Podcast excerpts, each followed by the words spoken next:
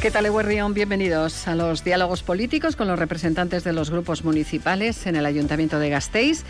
Les agradezco especialmente hoy su presencia a todos porque son días de mucha actividad en el ayuntamiento. Se están presentando ya con detalle el proyecto de presupuestos para el próximo año, departamento a departamento. Vamos a hablar de ello, pero quiero empezar por ese anuncio de una huelga en Tuvisa. Esta mañana se ha celebrado la primera reunión entre el comité y el presidente de Tuvisa, que es también concejal de tráfico. Nos acompaña aquí, por cierto, Iñaki Gurtubay.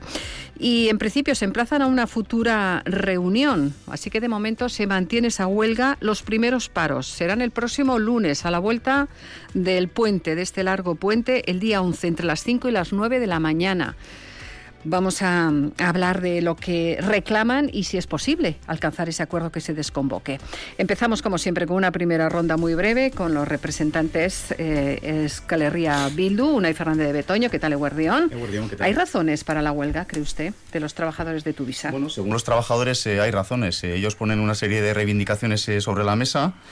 nos parecen pues destacables, por ejemplo, la del mal estado de la flota, algo que H. Bildu también pues lleva denunciando hace tiempo de los ochenta y pico autobuses que tiene Tuvisa, pues hay 40 que tienen más de 17 años, otros 10 eh, son los híbridos que tienen bastantes fallos mecánicos, eh, cada dos por tres. Nosotros denunciamos hace tiempo que habría que haber denunciado a la, a la empresa eh, Vectia, pero bueno, no se quiso hacer. Eh, ahora se, pone se propone hacer una compra de 10 autobuses eléctricos y la vemos bien, hemos eh, votado a favor en Tuvisa, pero también hay que decir pues, eh, que, que, se podría haber ampliado el contrato para la compra de 20 autobuses y no se ha querido hacer hacer por lo tanto, es un, mal estado de la flota que al final repercute también en la salud de los, de los conductores, de los trabajadores, porque tienen problemas ergonómicos, tienen bajas por, por daños cervicales, por daños en la espalda, también tiene, sufren de tensión, de estrés, porque cada vez se les aprieta más con los tiempos, con los horarios y bueno, pues eh, pensamos que, que, al final eso repercute también no solo en las condiciones de los eh, trabajadores, sino también en el servicio, ¿no? Que, que últimamente pues eh, no es eh, el servicio que deberían tener los gastistarras. Ricasco, eh, Partido Socialista, Borja Rodríguez, concejal de Urbanismo y Medio Ambiente, primera huelga, si no me equivoco, ¿no? De a este nuevo gobierno dirigido por la alcaldesa socialista Maider Echevarría. ¿Cómo ven ustedes la convocatoria? Bueno, yo creo que en, en primer lugar, eh, como no podía ser de otra manera, eh, respetamos el, legítimo derecho a la huelga de los empleados y las empleadas de, de Tuvisa, de la empresa, municipal de transportes. Pero sí es verdad que desde el gobierno municipal estamos eh, sorprendidos porque ese anuncio eh, se realizó sin que mediara una conversación previa con la dirección de la empresa para trasladarles eh, cuáles eran las reivindicaciones. Esta mañana eh, ha habido un encuentro eh, del presidente de Tuvisa, que está hoy aquí en la tertulia, Iñaki Gurtubay, y de la, y de la, y de la dirección con el comité de empresa y bueno, confiemos en que esta situación pueda reconducirse. Siempre hemos apelado a la voluntad de las partes para reconducir la situación y encauzarla. Y de hecho yo creo que se está haciendo un gran esfuerzo para mejorar el servicio con la electrificación y renovación de la flota, con las nuevas cocheras, con nuevos servicios que se anunciaron en, en pasadas semanas como el Gauchor y Morea y eso desde luego que se traduce en unos buenos datos para Tuisa. De hecho tenemos un récord de viajeros, más de 3 millones de usos en el BEI y 14 millones de gracias, usos en Tuisa. Gracias. Hablamos, nos queremos centrar sobre todo en la situación tanto de los autobuses, la atención que se presta a la ciudadanía y la situación en la que trabajan esos choferes. Iñaki García Calvo, Partido Popular, ustedes propiciaron que Iñaki Gurtubay, que nos acompaña hoy, fuera el presidente de Tuvisa con su apoyo. Ponían condiciones también, ¿eh? y entre ellos renovar la flota. Uh -huh. ¿Cómo ven este conflicto? Bueno, pues efectivamente nosotros, entre comillas, somos los culpables, ¿verdad? Y que el señor Gurtubay sea el presidente de Tuisa, pero efectivamente había que echar a andar el ayuntamiento y en este caso la empresa municipal. Eh, nuestro voto no fue gratis, como bien dices, lo vinculamos precisamente a una de esas reivindicaciones que hacen los trabajadores de Tuvisa, como es el, cambio de la flota. Gracias a esos créditos de compromiso que hemos conseguido eh, que se incluyan en este presupuesto y en 2025 para la compra de 10 nuevos autobuses que ha mencionado el señor Fernández de Toño de Bildu, pero que por cierto ellos se abstuvieron, no votaron a favor eh, de ese crédito de compromiso, ¿no? Si no me equivoco. Discúlpeme entonces. Nosotros votamos a favor de la compra de los autobuses Disculpe. en Tuvisa. De acuerdo. En ese caso, eh, evidentemente, cualquier reivindicación pues eh, tiene que ser escuchada por el ayuntamiento. Nosotros no nos hemos reunido con el comité de empresa. Si llaman a nuestra puerta, estamos encantados de, de poder escucharles. Yo creo que al final lo que se resiente es el servicio público y lo que se resiente es pues el servicio que reciben los, los ciudadanos. Entonces, pues bueno, al, gobierno le pedimos transparencia en la gestión de esta, de esta situación y que nos informe de cuáles son los pasos que, que va a dar y que al final la ciudadanía pues sea la que lo menos perjudicada posible en esos paros y en esas huelgas previstas. Es que ricasco. Iñaki García, Iñaki Gurtubay, perdón, le iba a llamar otra vez Iñaki García Calvo. Iñaki Gurtubay, Partido Nacionalista Vasco, em, presidente del Consejo de, de Tuvisa, primera reunión esta misma mañana. Em, va a haber una segunda cuando tienen ya fecha y sobre todo qué opciones ve, qué posibilidades ve de que se desconvoque eh, esa protesta de los choferes. Primero, hoy he tenido efectivamente, eh, además a petición mía, una reunión con el comité de empresa. lo que voy a decir ahora se lo he dicho a ellos, eh, con lo cual no, no hay ninguna... la reunión de hoy ha sido francamente muy provechosa. Yo estoy muy contento, no porque hayamos llegado a un acuerdo, sino porque he escuchado de primera mano y en directo cuáles son las quejas, reclamaciones, etcétera, de los representantes sindicales. ¿no? En este mundo tan moderno, tan online y tan informático, la verdad es que es es muy distinto escuchar a la gente en vivo que te plantee las cosas. ¿no? En ese sentido estoy muy contento de esta reunión porque creo que ha sido muy provechosa para ellos y para mí, como presidente de Tuvisa, para mí, para mi equipo que estamos en esa reunión. Primera cuestión. Segundo, ellos no han planteado, porque son conscientes, no han planteado nada en relación sobre el, estado de la flota de Tuvisa. Saben evidentemente que hay eh, vehículos que tienen muchos, muchos años, pero son conscientes de que concretamente la semana pasada este equipo de gobierno, en este caso con el apoyo del Partido Popular, ha hecho un esfuerzo evidente dedicando nada menos que 8 millones a la compra de 10 autobuses eléctricos.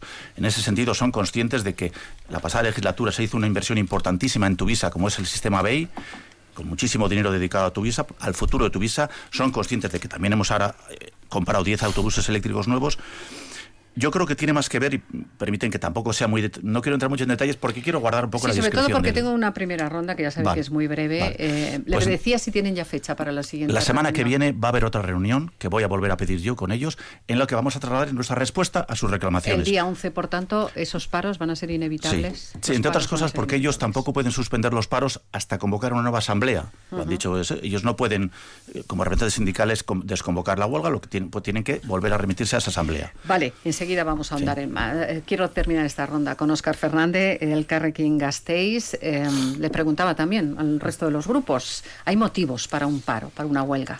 Hombre, nosotros entendemos que el comité de empresa cuando aprueba con un 90% de la plantilla el acudir a estos paros y huelgas, entendemos qué motivos hay. Y lo que entendemos también es que ha habido aquí un fracaso en, lo que es el gobierno municipal. Porque no, yo, señor Gurtubay, con todo el respeto, yo creo que ya todas las reivindicaciones que han puesto sobre la mesa la plantilla, en este caso el comité, son cuestiones que ya todo el mundo lo conocíamos porque los han trasladado y ha habido reuniones y esto ha sido la gota que ha colmado el vaso, porque no han visto avances. Más allá de lo que se ha comentado de la, de la renovación de la flota, pero no nos centremos solo en, en esa cuestión. Hay muchas cuestiones que, lógicamente, pues hay por ejemplo, el, temor de la reordenación de, las líneas, que supongo que se lo habrán trasladado. Nosotros entendemos que esa reordenación, cuando es eh, vinculada a, que el tranvía llega a Salburúa, ese temor que tiene el personal se podía haber evitado si esa reordenación de, lo que son las líneas de Tuvisa se hubiera hecho junto a la plantilla también junto a la parte vecinal, junto a que también ha recibido críticas, en esta casa estuvieron eh, el vecino de Salburua, junto a la parte política. También hay servicios que se han externalizado, como el servicio de grúa por la noche, se ha externalizado es que se han dado paso atrás en, lo que es los derechos laborales de, la, gestión de tu visa y con esto acabo y por lo tanto entendemos que hay motivos para la huelga y que es un fracaso que, el día el lunes haya parones. Eh, hablamos efectivamente de ese estado de, la flota que todos comparten, pero hay malestar también por los cambios en, las líneas, no hay autobuses y choferes suficientes, dicen, va a ser más carga de trabajo para ellos, acumulación de pérdida de puestos de trabajo, privatización de recursos dentro de tu visa, son algunas de las quejas que quieren llevar. Abrimos el debate, eh, qué necesidades urgentes tiene ese servicio sobre todo qué tienen en mente implementar pues al menor plazo posible para que eh, efectivamente se atiendan esas carencias. Sí, nosotros pues uno, uno, sería el que hemos mencionado de renovar la flota. Nos parece que es una buena noticia la de tener 10 autobuses eléctricos más eh, que vienen a reforzar también el sistema BEI, pero bueno, también habría que hacer respuesta a, a las otras denuncias, por ejemplo, la privatización parcial que se ha mencionado, o también se quejan los trabajadores de un trato bueno, pues no demasiado fluido entre la gerencia y, la plantilla.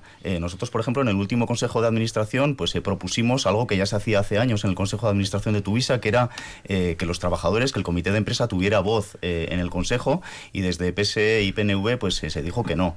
No entendemos muy bien esa negativa a conocer un poco de viva voz o en directo las reivindicaciones de la plantilla, porque claro, ha, ha dicho el concejal Borja Rodríguez que sin previo aviso se ha dado esta, este anuncio de huelgas el concejal Gurtubay también, que es el presidente de Tuvisa, ha dicho que, pues, que hoy se ha enterado de los detalles cuando eh, los anteriores presidentes también eran del PNV, la señora Gonzalo, la señora Barredo, el señor Escudero, sabían de estos eh, problemas y por lo tanto, eh, bueno, no pueden decir que, se acaban de enterar.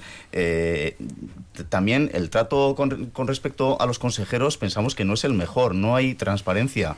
de la última anulación de la OPE para nuevos trabajadores de Tuvisa, pues nos hemos enterado por la prensa una semana semana antes de que el señor presidente nos informara.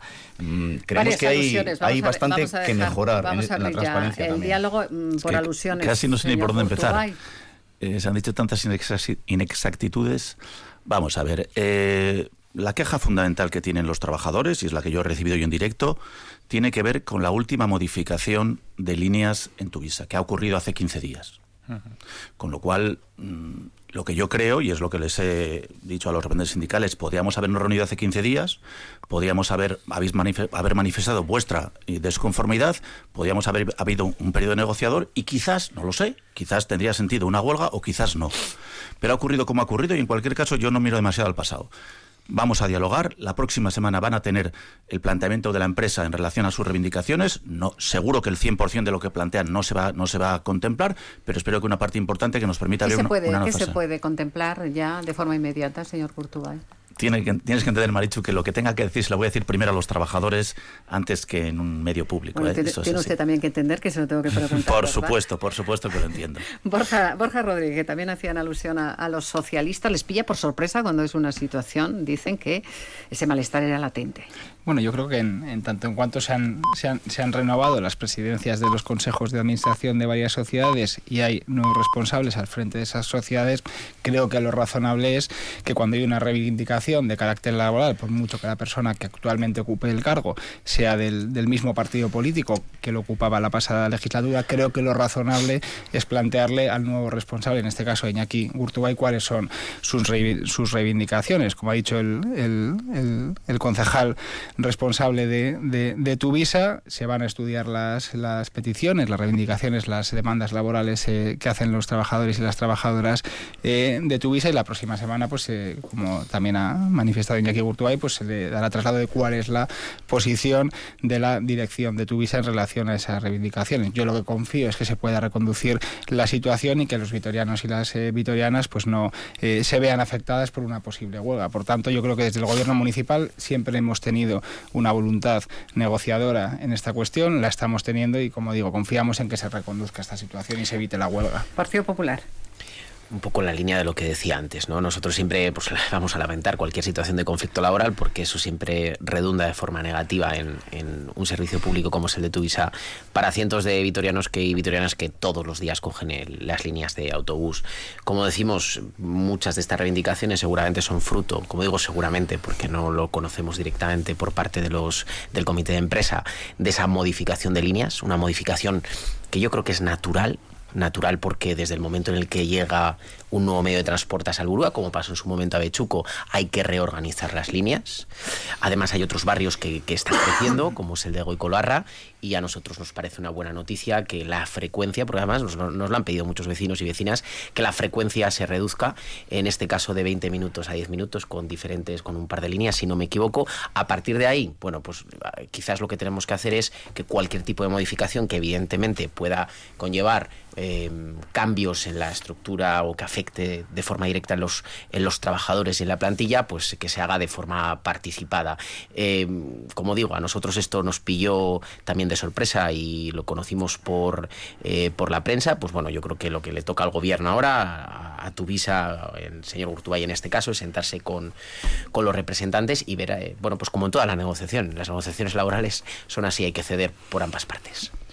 El carque Pues desde el Carquín, yo, yo señor Urtubay, lo, tenemos claro, lógicamente. Es que aquí hay un, error que ustedes suelen cometer eh, habitualmente. Por ejemplo, con la reordenación de las líneas, nosotros entendemos no que a posteriori haya reuniones, sino que de manera participada, no solo con los grupos políticos, también con eh, las asociaciones vecinales y con la parte social, que son los choferes los que luego van a, van a estar ahí, se pueden evitar estos temores. Nosotros estamos de acuerdo con adaptar las nuevas líneas. Lo que creemos es que se puede hacer de manera consensuada, buscando nuevas o mejorando las actuales líneas para hacer un mejor servicio de tu visa y para mantener los actuales puestos de trabajo, que es ese temor el que, que, que tienen. Luego, segundo, seguir con la renovación de la flota para una mayor comodidad y, estado físico de los conductores. Tercero, revertir las externalizaciones que, ha habido en Tuvisa, como el servicio nocturno, el servicio grúa que se hace por la noche nocturno. Y, cuarto, lógicamente, lo que tiene que haber es una comunicación fluida, porque estas reivindicaciones, insisto, que han sido apoyadas por más del 90% de la plantilla de Tuvisa, más del 90% de la plantilla de Tuvisa ha dicho que quiere parones y, o sea, que va a ir a, los parones porque no sean no, no se sienten escuchados estas reivindicaciones.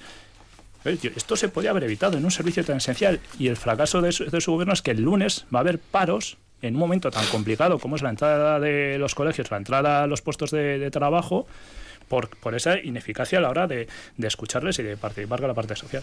Es bastante fácil imputar todo a una de las partes. ¿no? Yo creo que el señor Fernández hay que ser un poquito más equilibrado en los comentarios porque, sobre todo, no, no acertamos. Me explico. Eh, la, huelga es un derecho de los trabajadores, eso usted los conoce igual que yo. Entonces yo tengo que respetarla, me guste más o me guste menos. Yo lo único que he hecho hasta ahora es pedir a los representantes sindicales que antes de plantear una huelga tengan el, creo que el detalle y la obligación de hablar con el presidente de la empresa que soy yo. Lo hemos hecho hoy y yo creo que hemos abierto una vía de negociación interesante. Segunda cuestión, todos tenemos que reconocer la competencia del otro. Las nuevas líneas de Tuvisa las tiene que decidir el equipo de gobierno, porque es al que le corresponde después de hablar con los ciudadanos, con los grupos políticos, etcétera. Pero corresponde al equipo de gobierno y si no respetamos eso, pues mal lo tenemos. Otra cosa es que en la medida en que esas decisiones del equipo de gobierno afectan a las condiciones laborales, hay que hablarlas con los sindicatos y lo hemos hecho bueno, nos han manifestado, por, a mí por lo menos personalmente, hoy han manifestado cuáles son sus reivindicaciones y sus quejas, creo que tiene más que ver con un cierto miedo al futuro que con unas reales... También, ¿eh? ¿Eh? Que es ese temor. Claro, pero, pero, pero decir, no vamos a dejar en Vitoria de desarrollar el tranvía, el, el tranvía a Salburúa o a Zalbalgana por esa incertidumbre que se plantea en los trabajadores. Yo creo que hay que combinar las dos cosas. El tranvía Zabalgana creo que es un proyecto de éxito, el barrio está encantado, creo que tenemos que hacer todo lo que estamos aquí compartimos. Hay que hacer un tranvía Zabalgana y hay que convencer a los trabajadores de Tuvisa que eso no significa para ellos una, una incertidumbre o un problema, porque va a haber muchísimos sitios de la ciudad que van a tener que tener un servicio de autobuses. Y ese servicio tiene futuro, tan así que es este equipo de gobierno en concreto el que más está apostando por Tuvisa, con la implantación del BEI y los autobuses eléctricos actuales. Gracias. Eh, sí, nosotros decir que, bueno, el, presidente de Tuvisa, Gurtubay, ha dicho que esta reordenación de Tuvisa es la que ha causado la huelga. Nosotros creemos que es solo la gota que ha colmado el vaso. Pensamos que el vaso ya estaba lleno y que esta reordenación tal vez lo que hace es añadir eh, o tensar más los, problemas que ya existían. Eh, se les pide hacer recorridos más largos en el mismo tiempo, eh, se, eh, no, se, no se ha eh, comentado con los trabajadores y tampoco con el, con, el Consejo de Administración. Desde H. Bildu, por ejemplo, hemos hecho aportaciones por escrito al equipo de gobierno, a Tuvisa, y no se nos ha respondido. Y en vez de llevar la reordenación al Consejo en el que estamos representados todos los partidos políticos, se ha querido aprobar unilateralmente desde la Junta de Gobierno. Nos parece que se debe trabajar de una manera pues, más en colaboración con los demás, con los trabajadores y con el resto de partidos políticos. Sí, yo pues solo por, aclarar, ¿eh? Nosotros no hemos estado en contra del, del tranvía. ¿eh? Creo que lo he dejado claro. Que lo que tenía que haber sido es que de manera más consensuada desde el inicio esa adaptación de las nuevas líneas, haberlo hecho con la parte implicada, que es la parte social, que se hubiera evitado estos miedos que, como decía el señor Fernández Tuño, han provocado la gota que como el vaso y que han, salido a la luz estas huelgas, nada más. Partido Socialista. Sí, yo, yo me quedo con una cosa. Eh, que creo que los que todos los que estamos aquí en esta tertulia eh, compartimos en la necesidad de que esta huelga no se produzca y que por tanto pues genere un perjuicio a los vitorianos y a las y a las vitorianas. Y aquí se ha apelado al espíritu a la voluntad negociadora del, del equipo de gobierno eh, municipal y en este caso el presidente de la dirección de Tuvisa creo, a mi juicio, que ha eh, demostrado en este sentido un talante y una voluntad negociadora para poder reconducir esta situación. Como decía, hay un objetivo que creo que todos eh, compartimos, más allá de las reivindicaciones legítimas que hacen los trabajadores y las trabajadoras de Tuvisa, que es eh, evitar esta huelga y por tanto ya se ha comentado aquí que es en unos horarios en los que son las entradas a los colegios, que produce un perjuicio a los niños y las niñas, a los padres y, los, y a las madres de nuestra ciudad y por tanto tenemos y a muchos trabajadores y muchos trabajadores que se mueven en y, que, y, que, por tanto yo creo que tenemos que, que, trabajar los que tenemos una responsabilidad en el gobierno municipal por eh, tratar de, de evitar eh, esa huelga. Cerramos. Partido Popular. Bueno, pues un poco siguiendo la línea, ¿no? Eh, eh, como en toda negociación laboral, eh, hay unas reivindicaciones por parte de los trabajadores, al gobierno le toca escuchar y llevar a cabo aquellas que sean razonables, que sean lógicas y que intenten un poco pues eh, palear esa situación o ese déficit que ellos que ellos denuncian ¿no? al final eh, el gobierno tendrá que ceder algunas cosas y los trabajadores también y al final las mejores negociaciones son las que surgen siempre un poco de ese acuerdo y de dejar en la gatera pues algunos pelos, ¿verdad? Como suele decir. Bueno, pues vamos a ver, el día 11, recordamos, eh, salvo milagro, señor Gurtubay, ¿verdad? Salvo milagro, habrá paros en el servicio de los autobuses de Tuvisa en Vitoria-Gasteiz entre las 5 y las 9 de la mañana. El siguiente paro está convocado para el día 18. Confiemos en que antes sea posible ese, ese acuerdo. Desde luego este equipo lo va a intentar hasta el último día. Y también después del 18 esperemos poder evitarlo, pero incluso si hay sí, huelga, porque luego hay huelgas ya completas, de jornadas completas. El 19 y el 21 de diciembre están convocadas. Veremos si no si es posible mm, cambiar esa situación. Eh, hay partida en los presupuestos, en el proyecto de presupuestos para el próximo año dedicado a, renovar la flota de, autobuses. Nos metemos en el proyecto presupuestario. El ayuntamiento continúa hoy con el desglose de las partidas que contempla ese proyecto. Primer presupuesto de la legislatura sin mayoría en el gobierno PNV-PSE, por tanto va a necesitarse se va a necesitar el apoyo de algún grupo de la oposición para poder aprobarlo. Óscar Fernández, déjeme que empiece por usted porque tiene que volver al ayuntamiento precisamente a seguir esas comparecencias. Una primera valoración de lo que está escuchando hasta ahora de los departamentos que ya han comparecido y le quiero preguntar también si tienen intención de presentar enmiendas parciales porque están dispuestos a ese diálogo en favor del acuerdo. Sí, bueno, ahora lo que estamos teniendo son las comparecencias y para conocer más detenimiento las propuestas del equipo de gobierno, luego va a haber un plazo para, una vez eh, analizado todo el presupuesto, presentar enmiendas y, por supuesto, enmiendas parciales vamos a, presentar, ¿no? Porque nosotras consideramos, bueno, en primer lugar, claro, eh, nuestra mayor crítica, entre comillas, es que este, este debate ha llegado más tarde que otras ocasiones y cuando llegó más tarde esperábamos pues, pues un proyecto mucho más innovador y no tan continuista como el que nos hemos encontrado. Entendemos que, no responde a los nuevos retos que, requieren esa mirada transformadora, transversal en diferentes ámbitos. Por ejemplo, entendemos que es un presupuesto, un proyecto de presupuestos manifiestamente mejorable en todo el eje social, en, las medidas de protección, atención especialmente a las personas más vulnerables, a mayores, a infancia, en el eje de sostenibilidad, en una mayor ambición climática y sobre todo más, más más valentía a la hora de, afrontar esta década y estos retos tan, tan fundamentales. Estamos ahora analizando el, presupuesto, ahora están viendo las comparecencias, luego va a haber un, plazo, presentaremos las, enmiendas. Y, por supuesto, nosotras, como eh, en los últimos años, mantenemos la, puerta abierta para cualquier tipo de, diálogo con, con, el fin de, de, la posibilidad de llegar a acuerdos, pero lógicamente tiene que venir por ambas partes. Bueno, el resto de los grupos de la oposición, Partido Popular, Euskal Herria Bildu, intención también, como ocurre, por cierto, en las juntas generales, de presentar enmiendas. De momento no hay previstas enmiendas a la totalidad en el ayuntamiento, Euskal Herria Bildu? Bueno, nosotros por supuesto intentaremos eh, aportar, intentaremos mejorar eh, los presupuestos. Eh, todavía es pronto para hacer una valoración de ellos. se nos presentaron el viernes a la una del mediodía. como habéis dicho, pues todavía se están haciendo las presentaciones departamento a departamento y nosotros, más que decir cómo son los presupuestos que se nos han presentado, diríamos cómo querríamos que fueran. nosotros pensamos que hace falta un cambio de rumbo porque, bueno, el coste de la vida ha subido mucho este último año y pensamos que ese cambio de rumbo debe debe hacerse a la izquierda, en el sentido de lo que se votó eh, en mayo, que eh, salió pues una mayoría progresista en Gasteiz. Eh, para nosotros son tres los, los ejes principales que, que, debería cuidar los presupuestos, el de los cuidados y la protección social, el de la transformación socioeconómica, incluyendo energía, vivienda, movilidad e industria, y el tercero sería el de intentar crear una Gasteiz diversa y que merezca ser vivida, ¿no? En cuanto a cultura, en cuanto a servicios públicos, etcétera. Esos son un poco los, los tres ejes que, que, esperamos eh, que a los que responda este presupuesto. Si los presupuestos van en esa línea, pues creo que será fácil llegar a acuerdos eh, con EH Bildu. No sé si les puedo pedir un poco más de concreción, porque ya conocemos algunos detalles más de las inversiones, las partidas, por dónde van a ir, de lo que hemos escuchado, Partido Popular. Bueno, sí, yo creo que podemos intentar... Algo le sorprende, algo le falta. Que podemos intentar ser más concretos, pero voy a hacer una primera idea general, ¿no? un poco la postura, una postura de... Si me, me, da algún ejemplo, se lo agradezco. Por supuesto, ¿no? para nosotros, eh, para nosotros es un presupuesto que, que llega falto de eh, ambición.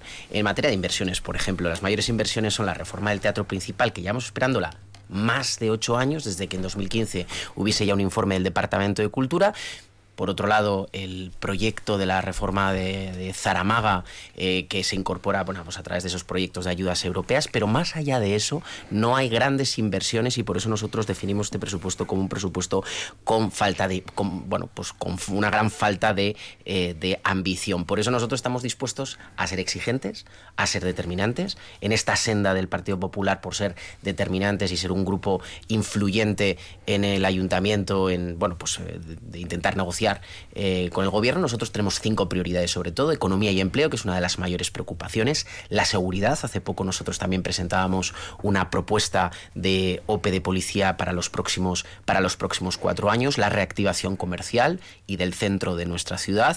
Por supuesto, el tráfico, problemas al tráfico y eh, problemas, otro como eje prioritario, la limpieza en nuestra ciudad. A partir de ahí, nosotros totalmente dispuestos. No me dice nada que le haya gustado o que no le haya gustado o que haya echado en falta de lo que has escuchado hasta ahora. Claro que me gusta la reforma del teatro principal. ¿eh? Como amante de la pues cultura, llevamos ocho años esperando ¿eh? un gobierno del Partido Socialista y del Partido Nacionalista Vasco que por fin llega. Por supuesto, claro que Enmiendas parciales, imagino también, van a presentar aquí en el ayuntamiento. Sí, la verdad es que hemos, tenido poco tiempo porque nos pasaron el presupuesto el viernes a la una, comparecencias ayer y hoy, entonces ahora a partir de ahora empieza. Bueno, hay voluntad, hay voluntad. Desde luego que hay, que hay por negociar. Desde luego que hay voluntad eh, de negociar con todos los grupos. O sea que hay una, una cuestión eh, que me llama un poco la, atención y es que el señor García Calvo, que fue concejal de Cultura del año 2011 al año 2015... olvídense ya. cuando, cuando no ya, ha llovido nada. no anda que no ha llovido. Cuando ya se advertía eh, por parte de los técnicos municipales en esa legislatura de las necesidades del principal, hombre, que ahora se achaque al equipo de gobierno del Partido Nacionalista y el Partido Socialista que por fin que se, van a, años, se, van a licitar estas años que por fin se van a, licitar estas obras, claro, pero ustedes también tenían sobre la mesa estas necesidades y las necesidades del, teatro principal no son nuevas y parece que ustedes no se hacen absolutamente responsables y tiene, es un tanto curioso, señor García Calvo, que usted siendo en aquella época el concejal de Cultura y conociendo las deficiencias, ahora achaque al equipo de gobierno que es verdad, que ha tenido un retraso de ocho años, es verdad, se lo voy a reconocer. Con una pandemia en medio. Con una pandemia en, medio, como señala Iñaki Gurtubay. Pero por fin, eh, esta, esta licitación, antes de que acabe el año, eh, va a ver la luz. Mira, con un contexto, es que el contexto económico no tiene nada que ver. ¿Fecha de inicio de las obras? No, no, fecha de inicio de las obras dependerá de cuándo se licite, ¿verdad? La, eh, pues ¿Fecha de licitación tienen prevista? Pues eh, yo lo dije ayer en, la comisión y la previsión con la que trabajamos es antes de que, finalice, el, año, y, que las,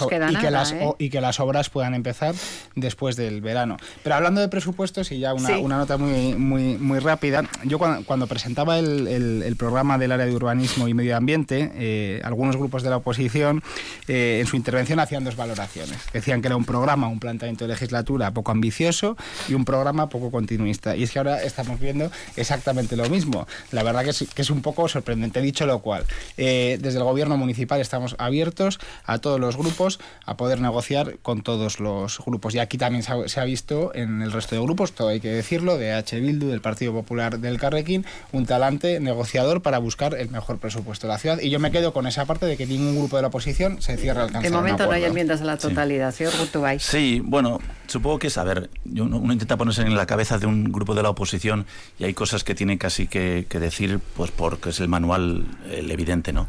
Pero decir que este presupuesto es poco ambicioso, habitualmente el Ayuntamiento de Vitoria gasta en inversiones, habitualmente, los últimos años, entre 36 y 40 millones.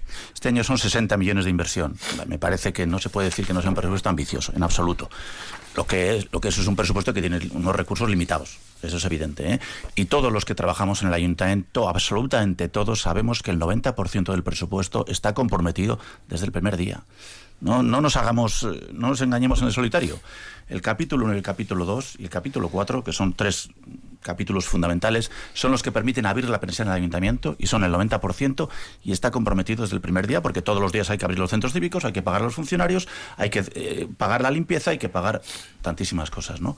El margen que tenemos de negociación siempre es una parte pequeña, pero entiendo que cada grupo de la oposición quiera con ese 10% marcar su perfil político y, y es legítimo y es lo que piden los grupos de la oposición, como parece que están manifestando aquí, que están dispuestos a negociar, que intentan cada uno marcar su impronta, es legítimo, pero sabiendo, sabiendo que hay que ser realistas, que lo que podemos en mover son unas cantidades relativas, simplemente 60 millones en inversiones, en el capítulo de inversiones se van a ir muchos a los barrios, especialmente una partida importante para Zaramaga, ese plan de renovación de esos nuevos centros, efectivamente. Eh, tenemos también esas inversiones en las eh, infraestructuras culturales, de las que hablan tanto del teatro principal. Vamos a hablar un poquito más del teatro principal, si les parece. Eh, mm, me quería añadir algo sobre, el teatro, principal. Eh, licitación, empiezan, eh, previsto que empiecen las obras el próximo año. Eh, en enero tengo entendido que celebrarán el Cargune para que otros colectivos sociales, culturales puedan aportar. Hace unos días los teníamos aquí, algunos mm. representantes de la, del teatro y de la escenografía en la ciudad y decían que esta reforma se queda, se queda totalmente corta, que no vamos a tener un teatro principal del futuro. ¿Cómo va a ser la reforma? Porque tampoco conocemos demasiados detalles. No sé si alguien aquí conoce algo más. Yo, como responsable del urbanismo, algún detalle puedo dar porque he visto el, bueno, eh, he podido leerme en, detalle el proyecto de reforma del, principal. Y estamos hablando de una obra de ingeniería muy muy muy muy compleja. Si queremos mantener la estética del teatro principal esa estética eh, italiana eso conlleva eh, unos trabajos que son muy complicados. La redacción del proyecto también ha sido muy compleja para poder mantener esa estética tan característica que tiene nuestro teatro principal y que pocos teatros tienen en el territorio nacional pues esa estética eh, italiana. Eh, la obra, como digo, es eh, muy compleja. el plazo de ejecución de, la obra también son elevados precisamente por la complejidad, no solo de la, de, la, de, la, de la infraestructura en sí, sino que estamos hablando de una zona de Vitoria en la que acceder con maquinaria pues no es nada sencillo por dónde está, pero bueno, yo creo que en definitiva y en relación a esa reforma lo que tenemos eh, que buscar es que cuando las eh, personas usuarias van a ver una obra de, de, teatro, un espectáculo o cualquier otra actividad de teatro, pues estén cómodas y ahora es verdad que los que somos usuarios del teatro, desde luego que las butacas no, son nada cómodas y las butacas, por ejemplo, se, van a sustituir. señor, Rodríguez, los, espectadores estaremos más cómodos, pero quienes van a trabajar y quienes van a utilizar y quienes quieren hacer proyectos en ese teatro dicen que desde luego el escenario em, va a mejorar la, maquinaria, va a mejorar, pero no va a ser un escenario más grande, no va a haber muchas más opciones. El, espacio del teatro es, el que es, de hecho el número de, localidades se, van a reducir, no significativamente, pero sí se van a reducir algo precisamente porque hay que atender pues, los requerimientos de accesibilidad, la normativa de incendios, que ahora el teatro principal, y voy a poner una, una, una anécdota de la pasada legislatura, el motor del telón cortafuegos tenía prácticamente 100 años. Hubo que mandarlo, porque yo era el concejal responsable de mantenimiento la pasada legislatura, a un taller en Madrid, que eran artesanos, para que, para que repararan ese telón cortafuegos. Y en tanto en cuanto no teníamos ese telón, tenían que estar un equipo de los bomberos de, de Vitoria allí para suplir esas, esas carencias. Que le veo con ganas a una IFEMA de Betoño. Bueno, nosotros decir también que esperamos por fin que el 2024 sea el año en el que empiezan las obras del Principal. También pensamos que no es la obra más ambiciosa que se podía haber planteado. Es cierto que se plantean mejoras en accesibilidad y comodidad, pero no tanto en capacidad escénica y aforo Y bueno, nosotros pensamos, eh, ya lo dijimos eh, hace años, que pensamos que había que alterar el, orden de los factores. Eh, aquí se estuvo enredando con la construcción de un nuevo auditorio. Nosotros pensábamos que primero había que abordar la reforma del Iradier Arena para convertirlo en un auténtico espacio escénico multiusos, porque si ya hubiéramos tenido esa reforma, mientras las, las, obras del principal, que nosotros las colocábamos en segundo puesto, en segundo orden, pues se podría haber usado ese espacio escénico ya habilitado. Ahora mismo vamos a ir a unas obras del principal muy largas y no tenemos un buen plan B para qué hacer mientras se hacen esas obras. Y nosotros, en tercer lugar, sí que estábamos abiertos a estudiar si hacía falta un nuevo auditorio o no. Y ahora, casualmente, también hay que decir que en estos presupuestos aparece una partida eh, para un análisis del estado actual del Iradier Arena de casi 40.000 euros, algo que hace unos días, en pleno, propuso EH Bildu y se votó que no desde el eh, partido PSE y desde el partido PNV. ¿Os parece un poco curioso? Bueno, pues eh, pensamos que se podían haber hecho las cosas en otro orden. Pues ahí tienes recogida una enmienda. que García Calvo, Partido Popular. Bueno, eh, lo importante es que por fin vamos a tener una reforma del teatro principal, ¿no? Y efectivamente decía el señor Rodríguez, no es que ustedes cuando gobernaron, el gobierno se acuerda mucho del PP de cuando gobernó. No me vaya al pasado, vamos al futuro. Ya, ya, claro, efectivamente, efectivamente. Em, entonces, por fin tenemos una obra que llega con muchos años de retraso. A mí lo que me preocupa es qué vamos a hacer durante el tiempo que duran esas obras, cuál es la alternativa cultural en, nuestra ciudad. No tenemos otra infraestructura. Se habla del Félix Petite, pero el Félix Petite tiene una capacidad para 300 butacas. No sabemos todavía si se van a duplicar funciones. Hay que hacer ¿Pero al Partido Popular le gusta el proyecto de reforma? Vamos a ver, eh, yo, no voy a, yo no voy a valorar técnicamente una reforma que a mí no me compete porque además no tengo los conocimientos para ello. Conozco el proyecto, me parece que es una solución, que es la solución técnica mejor para un espacio de esas características. Es un edificio eh, del, del principios del siglo XX que hay que salvaguardar sobre todo una estética y una bueno pues una cuestión técnica creo que eso tiene unas características que eso para mí personalmente y lo digo de, como usuario, no como técnico, eso hay que salvaguardar y, bueno, esperemos que eso sea, esta, esta sea la mejor solución, pero el durante, durante estos 30 meses, ¿qué opciones tenemos los vitorianos? Y ahí es donde el gobierno se va a tener que afanar. les voy a repartir los tres minutitos que me quedan, señor Hable sí, usted. Sí, no, sobre el teatro principal, ojo, yo creo que todos tenemos que ser conscientes de que ya hubo un debate la pasada legislatura. Un debate que era, perdón por la expresión, destrozamos el teatro principal a la italiana y planteamos una alternativa mucho más ambiciosa, pero que implicaba perder un teatro a la italiana.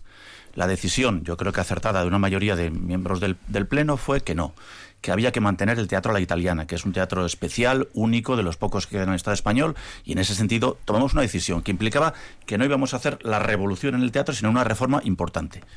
Esa decisión está tomada, creo que es mayoritariamente compartida por todos, que tenemos un teatro muy especial y que hay que conservar. A partir de ahí vamos a mejorar la instalación. Y yo creo que ese es lo que estamos ahora. Y para tranquilizar al señor García Calvo, le voy a decir que el Departamento de Cultura está trabajando muy seriamente en espacios alternativos mientras duren las obras. Tanto el Petite como el Palacio Europa van a ser perfectos eh, escenarios, perfectos, sabiendo que son provisionales de, una programación que no podremos hacer en el principal, pero que todo, en general esta ciudad la gente lo entendemos. Las obras son dificultades, son problemas, pero vamos a mejorar después. Vamos a tener un teatro principal renovadísimo, nuevo, manteniendo la estética italiana original y yo creo que es algo a lo que tenemos el, el que, que, se va a celebrar mm, ¿Puede cambiar algo las cosas? ¿Es simplemente escuchar? ¿O están dispuestos a...? Los elcarbones son para escuchar y para, producto de esa escucha, modificar los planteamientos que tenemos en la parte política, la parte del equipo de gobierno, ¿no? Pero lógicamente siempre respetando el proyecto técnico que, estamos, que vamos a licitar. Pero se pueden introducir muchas modificaciones, muchos cambios y muchas mejoras, por supuesto, sobre todo escuchando a los agentes culturales que son los que conocen el proyecto. Les doy, nada, 20 segundos a cada uno si quieren terminar. Nada que añadir. Bueno, en general sobre el proyecto de presupuestos, pues nada, ahora, ahora empieza lo mejor, ahora empieza la negociación, o sea que a partir de ahora veremos. Empieza lo mejor. Y se, empieza lo mejor. La negociación yo creo que siempre es, es, entretenida y, divertida. Respecto al principal, y muy brevemente, ya se ha venido trabajando la pasada legislatura en el Palacio Europa, habilitando eh, distintos espacios del Palacio como camerinos. Es verdad que la experiencia no va a ser como en el teatro principal, pero, pero, también, pero, también, pero también hay que ser, pero también hay que ser conscientes. Eso vamos a hacer otro debate sobre las opciones. De que cuando hay unas obras. Que tenemos que cerrar. ¿Algo que añadir sobre la negociación o el teatro principal? Decir que, que nos gustaría que nos llamaran no solo para pedirnos ahora el voto en, estos presupuestos, que no fuera una, digamos, una colaboración eh, más con más eh, asiduidad, pero aún así, pues desde H. haremos enmiendas constructivas e intentaremos que la negociación sea fructífera. ¿Tendremos presupuestos? Bueno, tendremos presupuesto seguro que sí. Lo que no sabemos es si serán los rogados o, los anteriores. Seguro que sí, seguro que sí. Ahí está la prórroga, efectivamente. aparte, yo creo que la disposición de los grupos de la oposición de entrada es buena. Venga, que tenemos que terminar. Muchísimas gracias, Iñaki Gurtubay, Iñaki García Calvo, Borja Rodríguez y Unai Fernández de Betoño. Y Óscar Fernández en ausencia. Y Óscar Fernández, que ha salido corriendo ya para el ayuntamiento. En 15 días nos encontramos.